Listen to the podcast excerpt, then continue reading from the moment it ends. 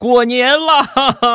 哎呀，二零二零年的第一期节目，感谢大家一年的陪伴与支持。元旦快乐，给大家拜个阳历的新年啊！也提前拜一个农历春节的早年，祝大家身体健康，工作顺利，阖家幸福，万事如意。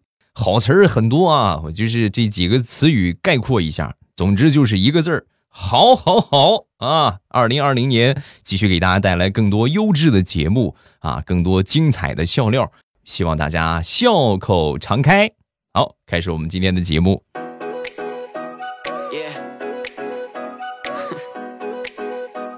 好朋友生了一窝狗子，呃，他的狗生了一窝狗崽儿，然后大石榴呢去要了一只，要了一只回来之后啊，这小狗挺有灵性的，每天啊喜欢到处去玩，跑一跑啊，不用你遛它，它自己就出去溜了。大石榴啊也是每天和这个狗玩，玩的很开心。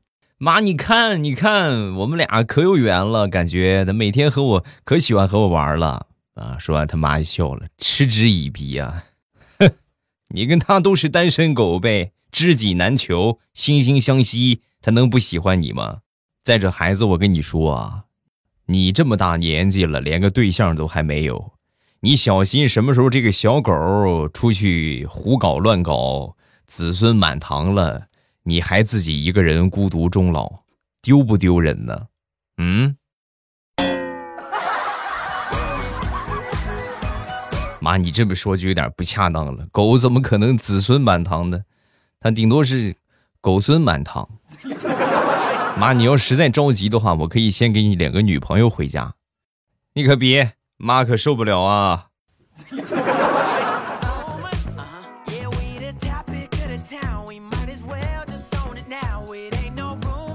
昨天晚上领着孩子去我一个同事小周他们家里边玩，他媳妇儿呢。给我闺女拿了一个电动汽车啊，应该是他儿子不愿意玩的啊，一个小电动汽车。然后呢，今天早上这小周就给我打电话，那个那个哥，能不能把那小汽车还给我？真的，各位，他说这个话，我都想跟他绝交了。我说哪有请人家吃饭，吃完了再人让人家吐出来的？有你这样的吗？很不屑啊，准备把这个直接给他送过去，还没准备送呢，直接开车杀过来了，来我们家啊，来到我们家，拿起这个汽车模型。哥，你误会了啊！我看一下，然后看完之后我就给你。我把这车给他了，给他之后呢，他拿过去，拿过去把这个车的那个电池那个仓啊，放电池那个地方抠下来，从这个电池的后边拽出了两张毛爷爷。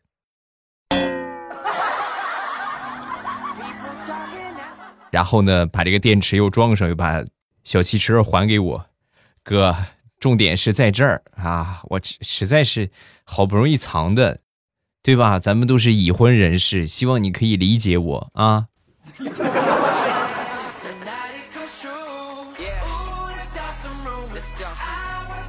虽然说我和同事啊、朋友的关系都挺不错，但是建议大家呀，尤其是同事啊，同事的亲属尽量少交流。为什么呢？很容易咱就破案了。啊，举个例子啊，我一个很年轻的同事，那天呢来我们家吃饭，带着他媳妇儿啊一块儿，然后聊的都很很痛快呀。然后我媳妇儿和他媳妇儿啊就加了微信，加了微信之后呢，这个吃完饭走了，走了之后我媳妇儿就把搓衣板拿出来了。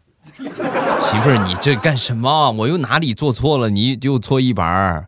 怎么怎么回事？怎么回事？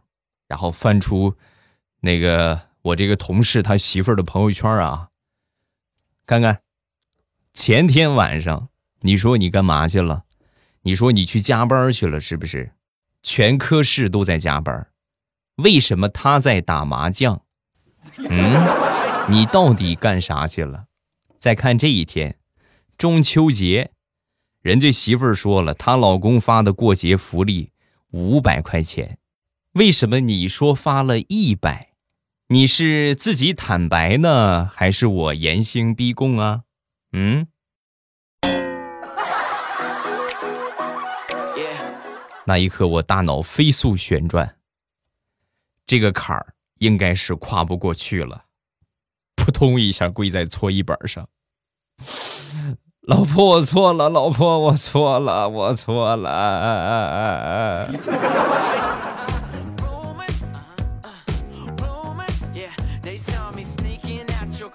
前两天我媳妇儿发了个朋友圈啊这朋友圈是怎么说的呢？说这个过去的女人呐有丫鬟伺候啊，孩子生下来呢，由奶妈来带，出门的话呢，有仆人随从，除了花钱就是打扮。谁要是说出去挣钱去，那简直就是打她老公的脸，败坏门风。怎么能出去挣钱呢？哎，你说这么优秀的传统，怎么就失传了呢？嗯？看到这个朋友圈，我就准备给他回复一下。我说：“媳妇儿，你这个说的没错，小姐确实是很幸福，有丫鬟陪着。万一你没有这个小姐的命，当了个丫鬟，你怎么办？”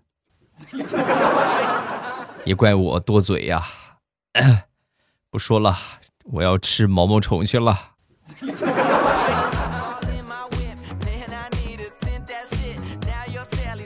我一个发小，他有一个姐姐，从小呢跟他这个姐姐啊，就不是八字不大合，经常闹矛盾。有一回呢，他这个姐姐为了报复他呀，就偷偷的把他这个写钢笔字的那个墨水偷偷的就给换成老陈醋了啊！就是你看着差不多嘛。然后有一回呢，我这发小拿这个钢笔啊，给他女朋友写情书，写到一半没墨水了啊，然后就去灌了一点被调包的老陈醋。就是他不知道那是老陈醋嘛，对吧？就是老哎，这怎么墨水酸不拉几的啊？也没多想就灌上，灌上之后呢，接着写，写着写着就发现不行不对，这墨水有问题啊，因为。醋嘛，它 写不出字来呀，对吧？墨水和醋完全不一样，而且呢，他用的这个钢笔呀，是就是求了好长时间，家里边才给他买的进口的钢笔。老陈醋大家也知道，醋里边有醋酸嘛，醋酸和金属，尤其是像比较活泼的金属是会发生反应的。老陈醋这么一泡啊，直接把那个笔就给毁了，写不出字来了，当时就哭了。哭了之后呢？那这哭声肯定会引来一些踪迹啊！他也忘了收拾一下情书了啊！他妈就听见了，听见之后呢，进来一看，看见桌子上的情书，又看见哭哭泣泣的我那个发小，哭笑不得呀！哎呦，我的儿哎，还真是个用情至深的孩子，写封情书都能把自己给感动哭了。行了，出来吧啊！妈妈打你一顿，小小年纪还敢早恋。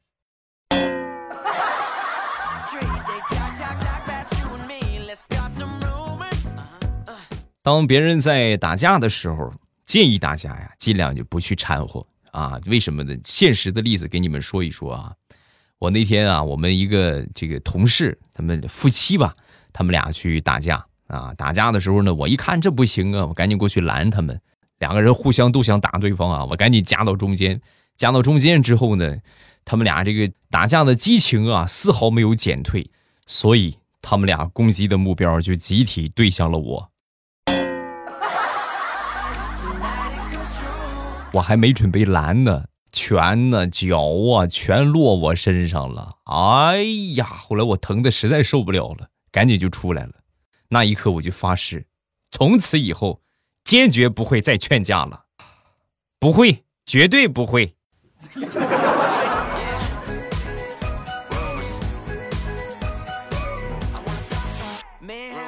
上个星期，我们公司新来的同事小柳那天来找到我。找到我之后呢，就跟我说呀：“哎呀，这个你能不能冒充一下我的男朋友啊？”我说：“你我结婚你是知道的，那这个东西让我媳妇儿知道，那不要了亲命了啊？哥，可是我实在没办法了。你看你是不是这么成熟，对吧？你肯定有方法应对你媳妇儿的，你媳妇儿也可以理解你的。我实在是没办法了，她老缠着我，太讨厌了，让她死心好不好？”我说：“那行吧。”啊，然后我就帮了他，帮了他，我是死无葬身之地了，因为每天纠缠他的那个男的，是我媳妇儿的亲堂弟，太难了。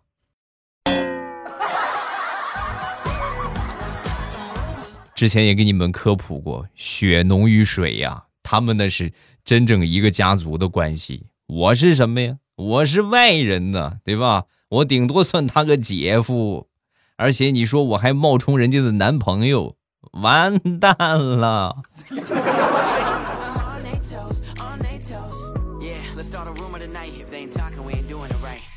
我也不知道为啥，我这种女人缘啊，就一直特别好。还有一回啊，也是同样的事情，但是找我的人不一样，这回是我媳妇儿找我啊。找我之后呢，替他表弟出面。我前女友是我表弟的上司，就我媳妇儿表弟的上司啊。因为我这个表弟啊，工作是犯错了，犯错之后呢要被开除，然后我媳妇儿就过来就跟我说。你看，实在咱弟弟是不是？再再者，你们俩这个这层关系，你去帮求求情啊，求求情。那我也没有别的办法，是不是？在老婆面前，我也没得选啊。然后我就给他打了个电话啊，打了电话之后呢，这个前女友问明白情况啊，就跟我说，他让你找我，你就来找我呀，你有脑子没有啊？啊，明摆着这是在试探你呢。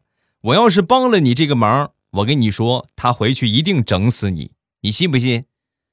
都结了婚的人了，一点脑子都没有，得亏跟你分手了。没毛病，你分析的很正确，我接受你的批评。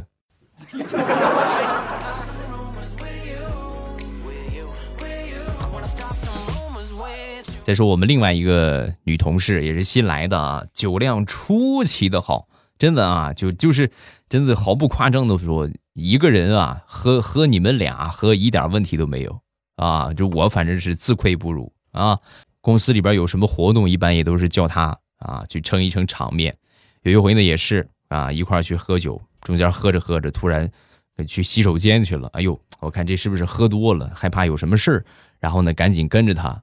只见他拐弯抹角进了一个小巷子，然后在不远处啊传来了一个声音：“姐，哎呀，姐，我实在喝够了，你你出去喝吧，多喝少喝的无所谓，咱俩双胞胎这个事儿别给我露馅了就行啊。”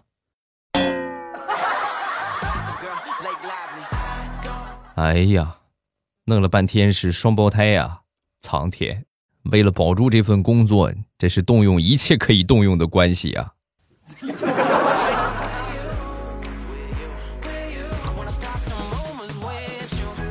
说一个好多年之前的事情啊，那时候我好朋友结婚啊，我呢负责这个酒店里边放烟花，本来预计呢是上午十点左右的婚车到酒店，我和这几个朋友啊提前把这个烟花摆到酒店的门口，就等这个车来了，然后直接点火。眼看着十点过了，婚车还没来，我就赶紧给这个新郎打电话，我说怎么怎么样了？怎么还没来呀？然后这新郎就说：“哎，堵车了，得晚一会儿。”挂了电话，没两分钟的时间，婚车的车队啊，从远处缓缓而来。我一看，这来了，是不是？快到酒店门口的时候啊，一声令下，点火，然后顿时间雷声四起，硝烟弥漫。等这个烟花散去之后啊，发现车队根本就没有停留，缓缓的驶向了前方的酒店。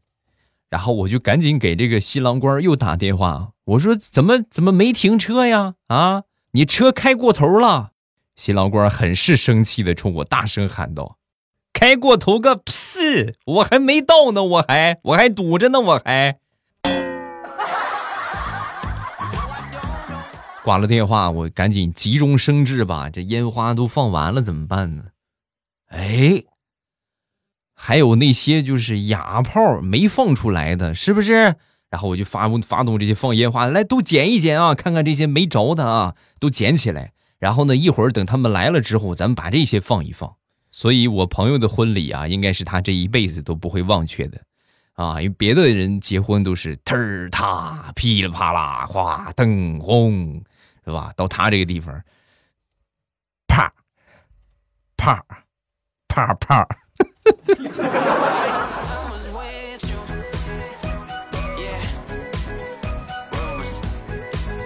去年过年，我一个堂妹啊，带着她这个男朋友回家过年啊。来这个回家之前呢，再三叮嘱她这个男朋友啊，不能喝酒，知道吗？一定记住不要喝酒。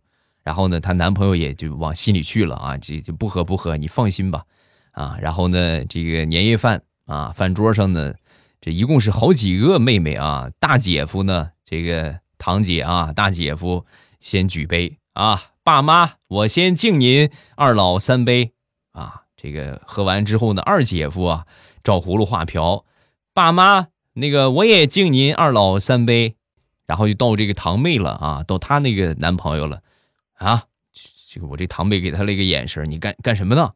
啊，然后这小伙子当时赶紧站起来啊，一脸尴尬的举了一下他那个吃饭的碗，叔叔，那个那个叔叔阿姨，我不会喝酒，那敬您二老三碗米饭，我先干了，你们随意。哎呀，哎呀，哎，哎呀，哎呀，别吃了，别吃了！我的天，这大过年的，别再噎死了啊！别吃了，别吃了。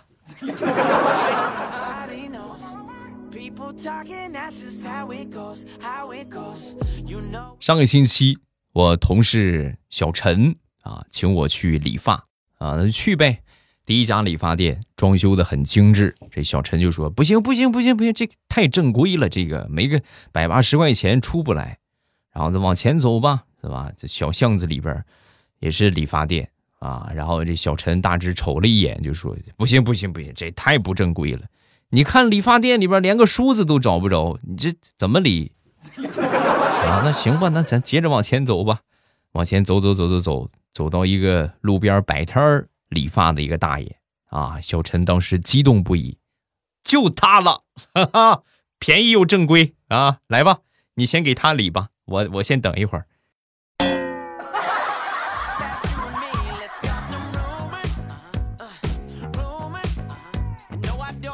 想当初，在我刚参加工作的时候，那个时候啊，特别细致。我们领导啊，让写什么工作报告啊，包括各种各样的工作计划呀，我都是认认真真的写好，害怕出错呢，还得认认真真的多检查几遍啊。我检查还不算呢，还得给我们那个师傅啊，给我这个这个这个这个，咱说带我的那个人啊，有个师傅让他看一看。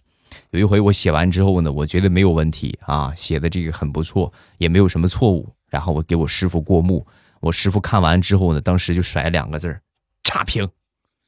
什么玩意儿写的这是啊？我说，哎呀，就当时挫败感很强烈啊，但是也得问一问，对不对？这怎么回事？领导怎么怎么哪个地方不大好啊？写的太完美了，你看你写的一点错误都没有，领导还有教育你的机会吗？回去改一改，改的错别字多一点，错误的地方多一点。然后交上去，让领导给你指正一下。以后记住，写这种工作报告啊，就是一个过场，重点是让领导爽，我们都爽啊。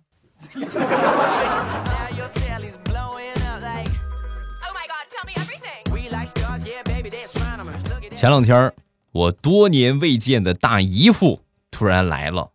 各位真是大姨夫啊！我大姨的丈夫，大姨夫真是我大姨夫。忽然来来了之后，我就打电话给我媳妇儿，下班买菜回来啊。为了显示我在家里边当家做主的地位，我就开了免提啊。摁了免提之后呢，然后我就跟我媳妇儿说：“我说媳妇儿，那个我大姨夫来了，你下班的时候买菜回来记得做饭，啊。”刚说完，我媳妇儿提高了嗓门：“哟。”这是最近长本事了呀！啊，想不做饭这个理由也挺特别。别人都是来大姨妈，你来大姨夫，需不需要我给你买点什么特殊的产品呢？啊？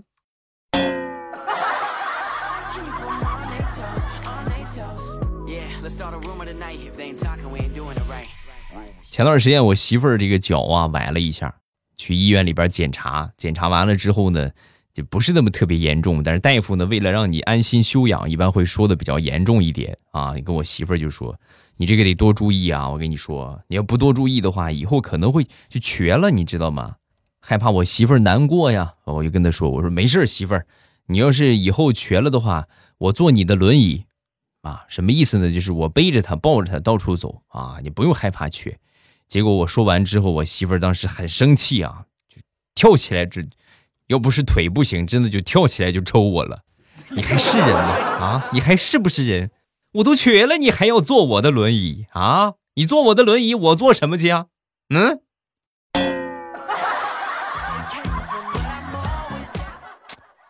哎呀，想当初我怎么就会看上你了呢？嗯？